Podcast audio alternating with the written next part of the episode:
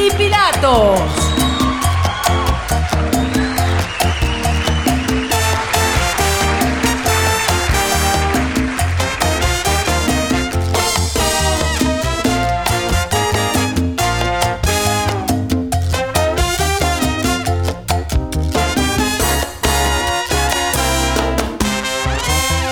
Poncho y Pilatos.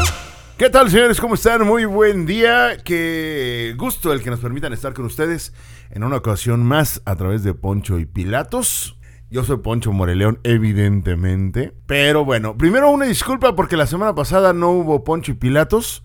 Fue ahí por unas cuestiones técnicas.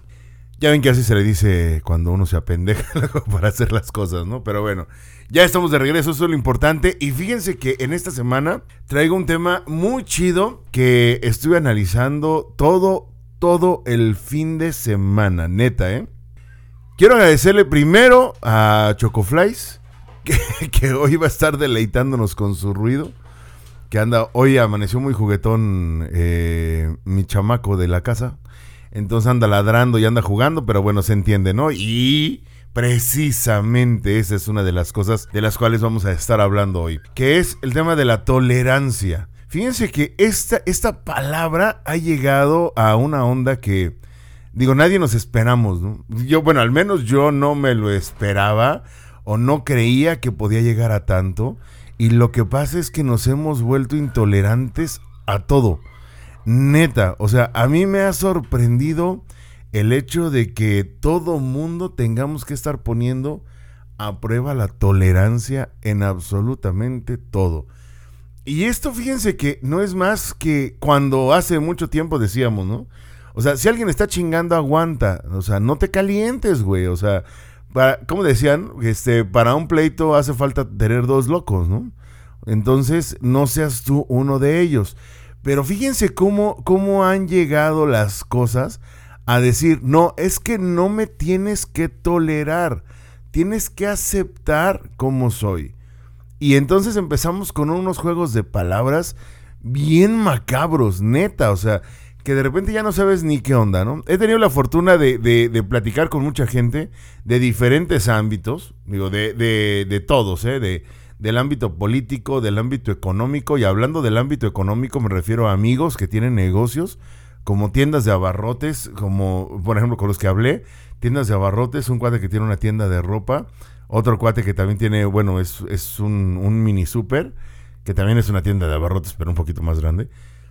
Pero vamos, y con un cuate que es bolero. Entonces, eh, todos tienen una visión distinta, pero similar. Vamos, a esto hemos llegado, ¿no? ¿Por qué digo distinta pero similar? Porque todos pensamos lo mismo, pero lo decimos con palabras distintas. Fíjense, antes, antes, por ejemplo, habláramos de, del tema como por ejemplo el bullying. O sea, antes había bullying y siempre ha existido hasta que surgió esta onda de ya no permitir, de condenar este tipo de situaciones, que está bien, ¿eh? o sea, yo no digo que esté mal, está bien el que no se permitan ese tipo de situaciones, pero eran situaciones que se presentaban y todo fue cambiando, de repente se le hacía bullying en la escuela, por ejemplo, al flaco, flaco, flaco, flaco, flaco, se le hacía bullying al gordito, ¿no? Que era, o al gordo, para no ponerle así palabra que la suavice, porque si no, estás tratando de minimizar una situación al gordo, entonces, pero era al gordo, al más gordo de todos era el que se le iba toda la carreta, ¿no? A la niña que estudiaba, si, si eras así, matada, fresa, las palabras que quisieran. Nerd, matada, fresa, bueno, en ese entonces, ¿no? Se les decían fresas también a las que estudiaban mucho. Entonces, también. Y luego, si eras burro, también. Entonces, ¿qué era lo que pasaba? Que en realidad era como una batalla de todos contra todos y todos marcábamos alguna, alguna situación que se prestaba para esta onda del bullying. Vamos a tomar esta palabra para llevarla a hechos anteriores, que en ese entonces era nada más así como que carreta, carrilla o estar chingándose entre todos. ¿Me explico? Porque sí, todos los que somos, eh, digo, hasta los de ahorita, ¿eh? Millennials, ahora salieron con otra onda que yo no lo podía creer, que se llaman pandemials. O sea, son los que nacieron durante la pandemia, ¿no? O sea, pero bueno, desde hace muchos años eso, eso se ha vivido en todas las escuelas y no es nada más que una manera de ser de todos.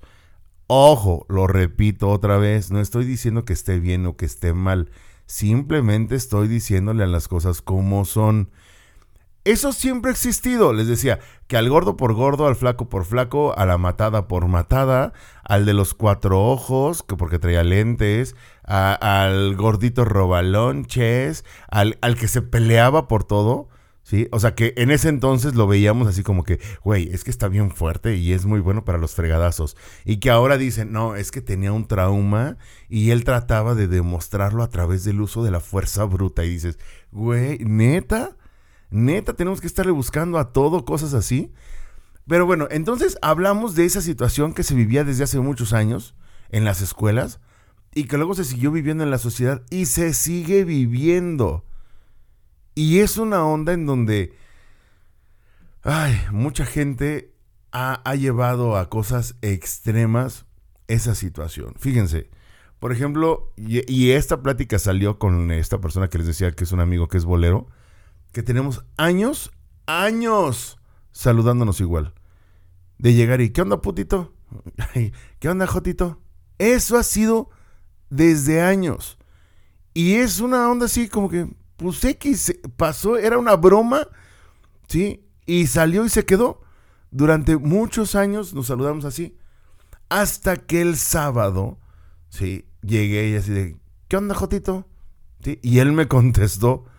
Y de repente una persona que estaba a un lado, que ni siquiera era alusión personal ni nada, volteó y dijo, ¿por qué utilizan ese tipo de términos para saludarse? Vamos así como que, pues, por amistad, por cotorreo. Es que si lo ven bien, están utilizando ese término como una manera ofensiva, pero se ríen de esa situación y así de, pues no, o sea, pues no, no, no, no lo estamos haciendo de esa manera, pero, pues bueno, si tú lo dices, ¿verdad?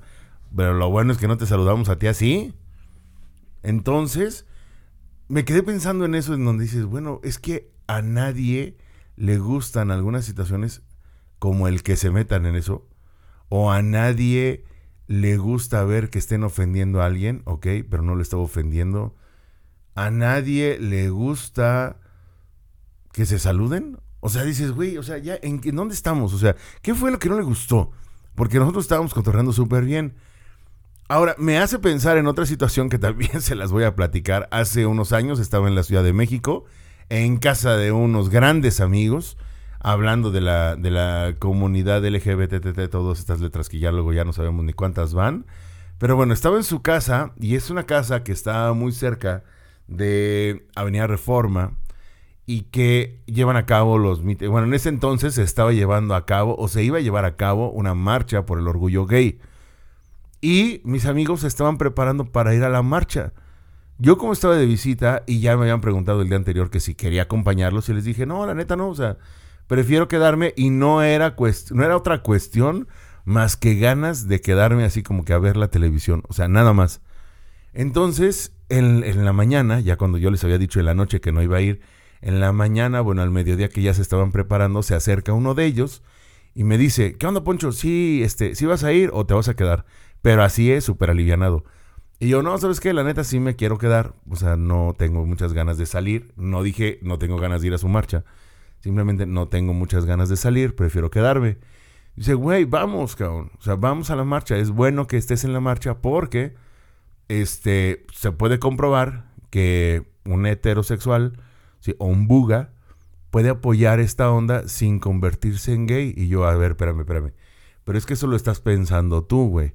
O sea, no vamos a ir explicándole a todo mundo que nos vea que yo soy buga y que pues yo los apoyo y todo el rollo. No, o sea, pues no, no. O sea, yo la neta tengo hueva, me quiero quedar aquí acostado. Entonces ya después me dijo, no, pues sí, tienes razón, ok, ahorita nos vamos todo. Después de un rato sale y me dice, ¿qué onda, güey? ¿Vas a ir sí o no, Jotito? Él me dijo a mí, o sea, Jotito. Y yo así como que, no, güey, la neta me quiero quedar. Me dice, vamos, no seas puto. y volteo riéndome con él.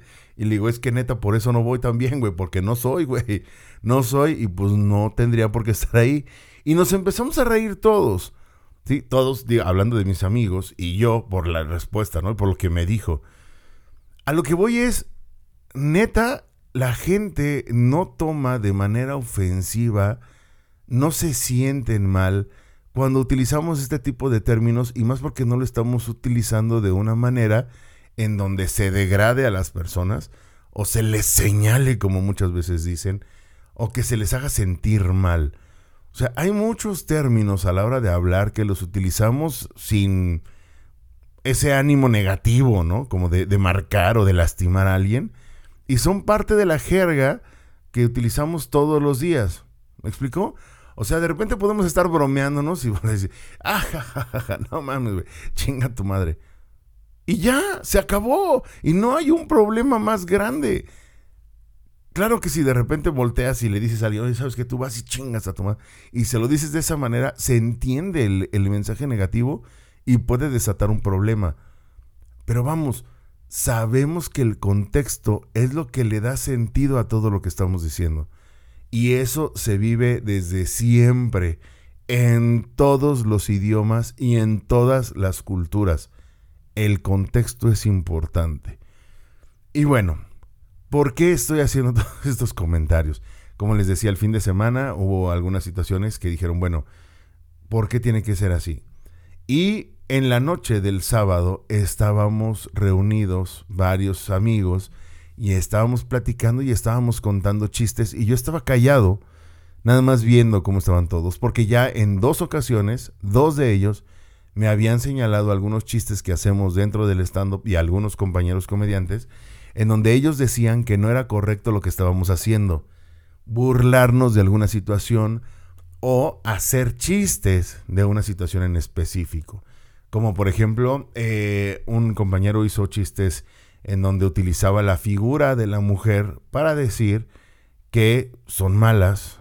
inclusive yo tengo una parte de, la rutina que, digo que las mujeres son malas y que nada más están esperando el momento ideal para estar chingando. Claro que cuando lo hemos dicho en un show, la gente se ríe porque saben el contexto, saben que lo estamos utilizando como parte de una rutina de comedia. Y de antemano les decimos, ¿saben qué, señores? Vienen a ver un show de comedia, no venimos a señalar a nadie, ni venimos a atacar a nadie. O sea, diviértanse, güey, no hay bronca. Todos lo hemos hecho, todos se han reído o todos nos hemos reído de una desgracia ajena. Y no estoy hablando de una desgracia de un tamaño espectacular, ¿eh? o sea, desde muy pequeño. O sea, de repente alguien, no sé, pasamos, por ejemplo, de, de cortarse un dedo, por ejemplo, no sé, con un cuchillo o algo así, se cortan y claro que primero es preocuparte, ¿no? Oye, güey, ¿qué te pasó? Y checar, atenderle y ver todo. Pero ya cuando sabemos que está fuera de peligro, inmediatamente empiezan a hacer chistes de eso. Sí, o sea, de ay, es que le estabas poniendo carnita a la ensalada. Ay, es que estabas poniéndole limones y le querías poner sangrita. O sea, Siempre salen estos chistes, es parte de la manera de ser de nosotros los mexicanos y de muchas culturas, ¿eh? Insisto, el contexto es importante. No ataquen a comediantes o no ataquen a quienes están haciendo un chiste por ese tipo de, situaciones. ¿Por qué? Porque es parte de lo, que, de lo que hacemos, es parte de lo que buscamos, tomar una tragedia, ¿sí? extrapolarla a una situación que es absurda y que provoca risa. Y el contexto es importante, no lo olviden. Si nosotros hiciéramos ese tipo de comentarios en medio de una, de una marcha en donde se está, no sé, se está pidiendo, se está, se está exigiendo que se respeten los derechos de todas las personas al libre ejercicio de su sexualidad, y llegamos ahí y empezamos a contar chistes ofensivos, pues claro, güey, o sea, es el peor lugar para hacerlo, ¿no? A un comediante ya también ya le tocó el contar un chiste en donde, bueno, pues de quien se mofaba era de las víctimas. Evidentemente sabemos que eso no es, no es este ético, no es moralmente válido. Y así le fue, ¿me explicó? Pero también en su momento él lo llegó a defender a decir eso. A ver, es, es el contexto, güey. O sea, claro que no me da gusto, pero pues lo hice, me equivoqué y tan tan. Pero ahora todos nos hemos convertido en esta, en esta policía social en donde vamos a ver qué es lo que está pasando y quién está bien y quién está mal. Y entonces sí empezamos a caer en situaciones que ya de plano son absurdas, ¿no? Tenemos que tomar en cuenta, o hay que tomar en cuenta, que hay diferentes tipos de humor. O sea, hay humor, como lo hemos dicho, ¿no? Suelen ponerle colores. Hay humor blanco, hay humor rojo, hay humor negro. ¿sí? Y el humor negro mucha gente lo utiliza. ¿Sí? Mucha gente lo utiliza, no hablo nada más de comediantes, ¿eh? hablo de la gente en general. O sea, es común que pase. Eh, que, que, que, tengamos esas situaciones en donde nos reímos de una, evidentemente, de una desgracia o de una situación, ¿sí? Que le puede afectar a alguien, pero en un contexto en donde se puede hacer. ¿Me explico? Pero a nosotros nos juzgan así como que de entrada párense en el paredón y a ver qué hacen, y ya dependiendo de lo que hagan disparamos, ¿no? Y si te mueves porque te moviste, y si te quedaste parado porque te quedaste parado, y si te agachas porque te agachaste. Pero estamos en esta situación en donde todo el mundo vamos a juzgar todo. Y luego también aparte de, de esto, sí, hay que tomar en cuenta que, que, los comediantes, por ejemplo, sí, quedamos al descubierto frente al público. O sea, tienes a 50, 100, 200, 500, miles de personas en algunas ocasiones frente a ti y eres tú contra ellos, por así decirlo. O sea, sales tú y sales a hacer tu trabajo y sales a hacerlos reír y de repente empiezan, empiezan a entrar en esta rutina de reírse cada determinado tiempo, de entender la historia, de, de, de, estar manejando ese tipo de situaciones. Y la gente se está divirtiendo, pero no falta quien pueda ir con ese ánimo de decir, voy a juzgar todo lo que haga. Y no juzgar para ver si está bien o está mal. Voy a buscar en dónde puedo hincar el diente, en dónde puedo causar una molestia, en dónde voy a sacar algo negativo. Eso está bien cañón.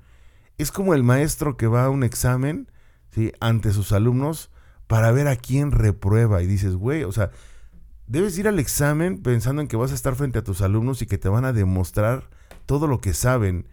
Y si todos coinciden en alguna situación que no conocen, entonces hay que estar abiertos a pensar que tú no les enseñaste bien el tema. Es un ejercicio de evaluación entre el maestro y los alumnos. Y en el caso de la, de la, de la comedia, o sea, es un ejercicio de relajación, es un ejercicio de catarsis. O sea, vamos a divertirnos. Pero el comediante sale, ¿sí? Así, con el cuerpo por delante, a demostrar que puede hacer reír a la gente, a mostrar qué es lo que ha estado haciendo tras bambalinas, escribiendo, reestructurando, tallereando, o sea, haciendo todo este tipo de cosas frente a dos mil personas que van a divertirse. Pero hay una, dos o tres o cuatro que van en este ánimo de juzgar. Y yo no digo que estén mal, pero sí creo que están equivocando su punto de vista porque ya de entrada ellos están viviendo en una situación negativa. O sea, ya ellos llegan pensando, voy a ver en qué me lo chingo. O sea, dices, güey, ven a divertirte, ven a disfrutar del momento que estás viviendo. Entonces nosotros estamos al descubierto frente al público, como en muchas ocasiones podría pasar en otra, en, vamos, en otros aspectos. Imagínense, por ejemplo, una manifestación. En una manifestación ya se pusieron de acuerdo, ya dijeron qué va a decir cada uno, quiénes van a tener las pancartas, que en el momento que hable el funcionario todo el mundo va a gritar para que no se escuche. O sea, se van a poner de acuerdo en todo lo que van a hacer. Y sale este funcionario, sale así a exponerse frente a la gente y va a estar en una franca desventaja. ¿Por qué? Pues porque él va a escuchar apenas qué es lo que le quieren decir, pero los otros ya traen todo armado. Entonces nosotros, al salir así ante un, ante un público, pues el público tiene el poder de estar enfrente y estar en medio de una masa en donde lo que digan, lo que inciten, lo que muevan, cómo se pongan de acuerdo o cómo es el estado de ánimo que lleven, es cómo va a facilitar o perjudicar el trabajo de la noche. ¿Me explico? Esta situación sí es, sí es difícil. Ahora, lo primero que tenemos que tomar en cuenta es saber meternos en nuestra cabeza que se trata de humor. O sea, vamos a reír. No nos vamos a burlar. Nos vamos a reír de una situación dada. ¿Me explico? Es muy común. En una ocasión yo estaba hablando en una rutina sobre una persona que le dio parálisis facial. Y de repente por ahí brincó una persona en un, en un show y dijo, a ver, a ver, permíteme tantito, güey. ¿Cómo te pones a decir esas cosas? Y me empezó a regañar. Me dice, yo sé de lo que hablas, güey, porque yo, a mí me dio parálisis facial de chiquito. Y entonces yo nada más me le quedé viendo y dije, bueno, pues yo no sabía que también podía dar una parálisis facial en el chiquito, pero pues si le dio, está bien. Y entonces toda la gente se empezó a reír. Eso fue, fue algo que yo saqué por, el, por la situación que estaba viviendo. Inmediatamente después de que la gente se empezó a reír de eso, le dije, ¿sabe qué, señor? Y permítame decir una cosa. A mí me ha dado, en ese entonces, a mí me ha dado tres veces parálisis facial y creo que por eso puedo hablar de ello. Entonces el señor ya se quedó así como que callado, así como que, ah, ok. Le digo, y no me estoy burlando, o sea, no me estoy burlando de usted que le dio parálisis facial. Yo ni sabía que le había dado parálisis facial. Yo estaba hablando de mí y usted se ofendió. ¿Me explicó? Y ya inmediatamente, fue una cuestión de 10 segundos y ya inmediatamente seguí con la rutina y empezamos a, a, a reírnos y empezamos a seguir ya con este show, ¿no? Porque también yo caí en la cuenta de que yo había cometido el error de entretenerme con el Señor y descuidar la rutina. Pero bueno, eso lo vas aprendiendo ya con, con el avance de, de todo esto, ¿no? Ahora, hay que tener una apertura especial ante todo lo que está pasando. Neta, o sea, pero por todos lados, no, bueno, no por todos lados tener la apertura, no, pero digo, por todos lados están pasando cosas que nos pide, así, nos exige la vida que tengamos apertura. ¿sí? Y una apertura de mente ante lo que está, ante lo que está pasando. O sea, yo puedo hacer un chiste, por ejemplo, sobre la pandemia y no necesariamente significa que me esté burlando de la gente que ha perdido la vida. O sea, yo tengo amigos que han pasado por momentos muy difíciles a causa del COVID. En la familia pasamos momentos difíciles por esta situación del COVID. Pero eso no significa que no lo pueda utilizar como para hacer comedia. Porque al final de cuentas es eso. Es comedia. Es humor. ¿Sí? Y no hay que ser así como que no hay que entrar en esta onda hipócrita de, ay, ¿por qué? O sea, todos nos hemos reído de situaciones negras, como les dije hace rato, ¿no? Y no me estoy refiriendo a una persona o a una parte del cuerpo ni nada por el estilo. Pero todos nos hemos reído de eso. Entonces, hay que tener apertura a qué es lo que está pasando. Si de repente hay alguien que, que, que está viviendo una situación difícil sobre la pandemia, algo que hace mucho bien es empezar a reírse sobre esa situación empezar a ver las cosas de una manera diferente. Y eso, así, de manera casi instantánea, nos va a aligerar la carga. Y eso pasa en todo. Claro que si tú llegas y te estás burlando, burlando de una situación ¿sí? por la que esté pasando una persona, claro que se va a ofender. Porque entonces estás tomándolo con humor tú a costillas del otro. Pero si tú haces humor en donde hagas que los demás participen y que tomemos las cosas a la ligera, eso cambia las cosas. Una cosa es burlarse y otra cosa es hacer humor. ¿Sí? Pero hay que tener esta apertura de mente como para no señalar y que todo sea de esa manera. ¿Sí? Porque ahí entonces los que están mal son otros. O sea, si nosotros hacemos un chiste o si alguien hace una broma sobre una situación dada, y alguien sale, señala y dice que está mal, quien está mal es esa persona, porque están buscando en dónde poner el dedo, ¿sí? Para señalar alguna situación negativa, ¿sí? Y también digo, hay que tomar en cuenta que se deben de comprender los límites. Para todo hay límites. O sea, yo no puedo entrar a una funeraria a contar chistes, ¿están de acuerdo? O sea, hay un límite social. Aunque también todos han contado chistes, o muchos, no todos, creo que exagero al decir todos.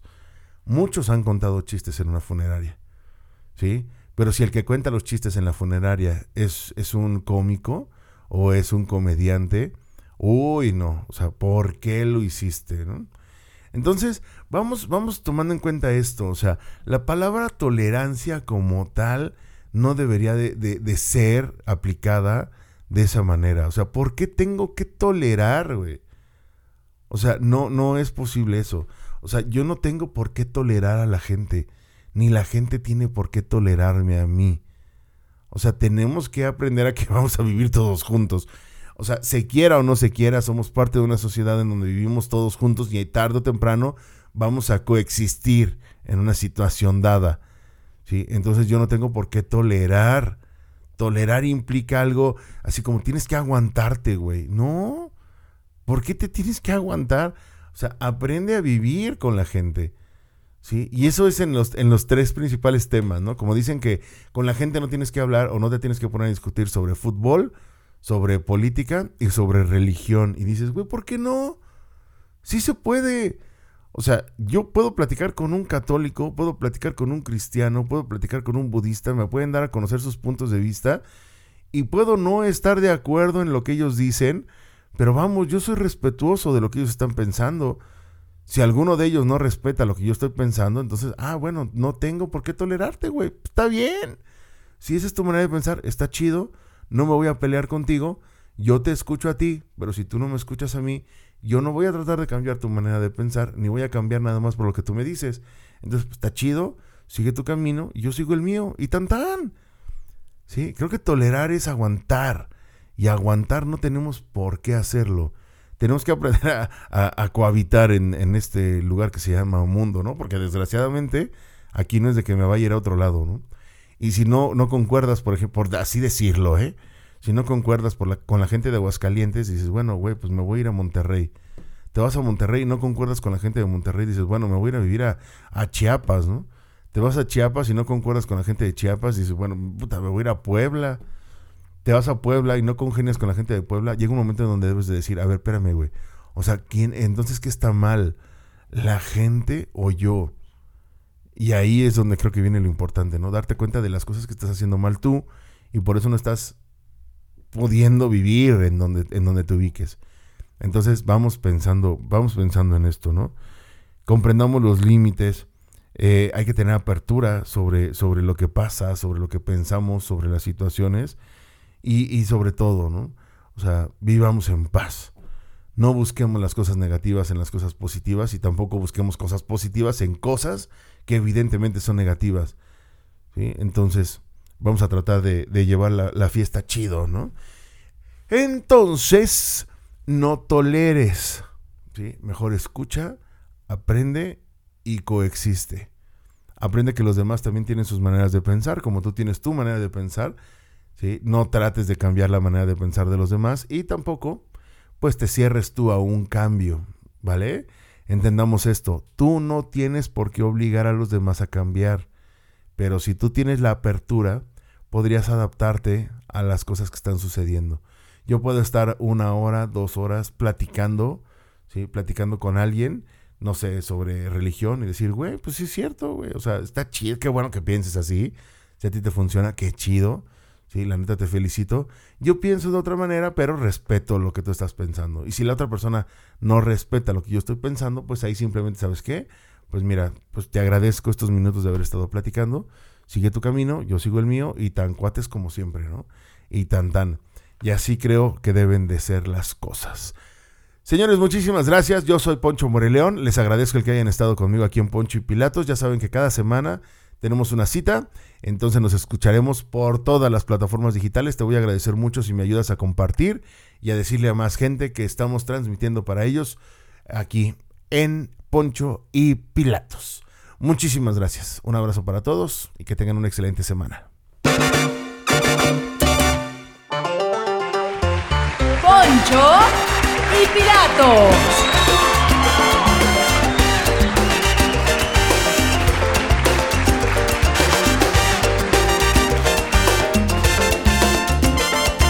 Esto fue Poncho y Pilatos.